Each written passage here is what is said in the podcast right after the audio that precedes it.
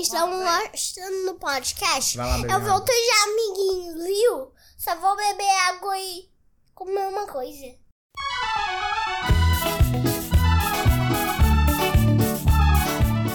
Olá pessoal, tudo bem com vocês? Vocês estão gostando do nosso podcast?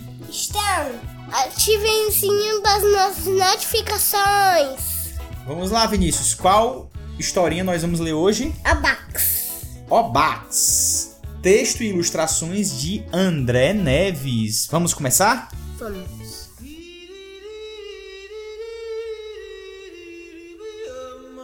Quando o sol acorda no céu das savanas, uma luz fina se espalha sobre a vegetação escura e rasteira. O dia aquece enquanto os homens lavram a terra e as mulheres cuidam dos afazeres domésticos e das crianças. Ao anoitecer, tudo volta a se encher de vazio e o silêncio negro se transforma num ótimo companheiro para compartilhar boas histórias. Ali morava a pequena Obax. Para uma criança, viver numa paisagem como aquela pode ser perigoso, mas Obax não tinha medo. Corria pela planície em busca de aventuras e depois retornava com os olhinhos brilhantes. As histórias eram muitas. Ela já havia caçado ovos de avestruz, conhecido elegantes girafas, apostado corrida com antílopes e enfrentado ferozes crocodilos. Ninguém se importava. Obax vivia muito solitária, tinha poucos amigos. Inventar aquelas histórias devia ser sua melhor brincadeira. Uma vez, Obax contou ter visto cair do céu uma chuva de flores. Nossa, e você se molhou? Caçoaram as crianças. Onde foi isso? Duvidaram os mais velhos. Calma, gente, é por isso que ela está tão cheirosa. Disse a mãe, abraçando a filha. As histórias, como contam os contadores na África, são sagradas. Mas algumas invenções de Obax eram demais. Todos riram. Como poderiam chover flores onde pouco chove água? Obax, muito triste, correu pelas savanas e jurou nunca mais contar suas aventuras. Mas guardar aquilo tudo para si mesma não era bom.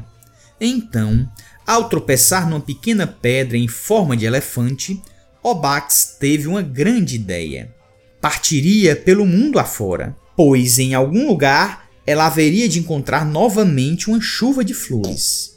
Sabendo onde, como e quando, ela poderia provar a todos que sua história era verdadeira. Claro, o trajeto seria lento, difícil e tortuoso.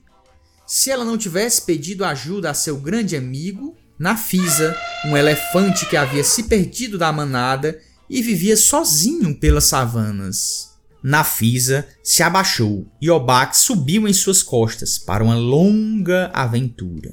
Seguiram por estradas de areia que pareciam não ter fim. Subiram e desceram montanhas. Atravessaram a nado rios e mares. Conheceram também grandes aldeias e cidades. Obax e Nafisa viram chuva de água, chuva de pedras, chuva de estrelas, chuva de folhas quando o vento estava agitado. E nos lugares mais frios, viram chuva de flocos de algodão. Quando perceberam, eles haviam dado a volta ao mundo e estavam novamente no ponto de partida, a savana. Mas não encontraram sequer uma chuva de flores. Era madrugada quando regressaram à aldeia. Em casa, os mais velhos estavam aflitos com o sumiço de Obax, mas se fartaram de alegria ao vê-la entrar e contar as novidades. A menina tagarelava sem parar. Você deu a volta ao mundo nas costas de um elefante. Duvidaram os mais velhos. E ele veio com você? Debocharam as crianças. Essa menina conta cada história. Brincou a mãe, ajeitando os birotes em sua cabeça. Porém, desta vez, Obax não se entristeceu. Nem poderia. Nafisa provaria tudo. Vamos lá fora, disse ela.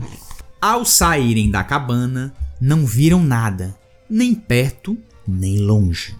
Nem mesmo uma pegada se espalhava pela areia. Só havia no chão uma pequena pedra em forma de elefante. Você é mesmo boa de histórias, disse o menino. Nós quase acreditamos. Obax ficou furiosa e com tanta raiva que enterrou a pedra no chão para que ninguém nunca mais zombasse de suas aventuras. Na manhã seguinte, um bater de asas chamou a atenção de todos. Milhares de pássaros riscavam o céu das savanas. No lugar onde Obax havia enterrado a pedra, havia nascido um imenso baobá. Mas não era um baobá como os outros. Era grosso e forte como um elefante. Seu tronco enrugado parecia estar desenhado com pequenos detalhes.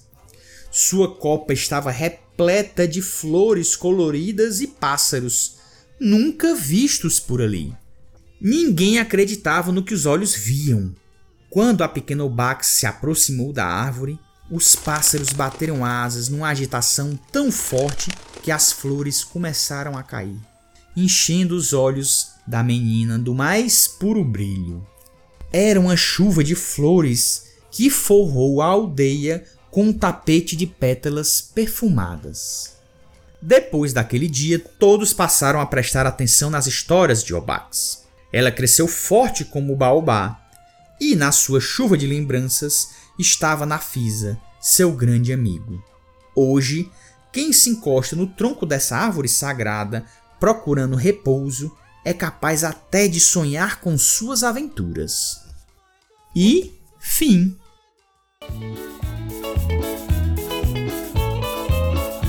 Gostou da história, Vinícius? Gostei. Foi muito legal, né? É. Espero que vocês também tenham gostado, amiguinhos. quer dizer, sigam nas nossas redes sociais. Abraço, pessoal. Até mais. Tchau. Tchau.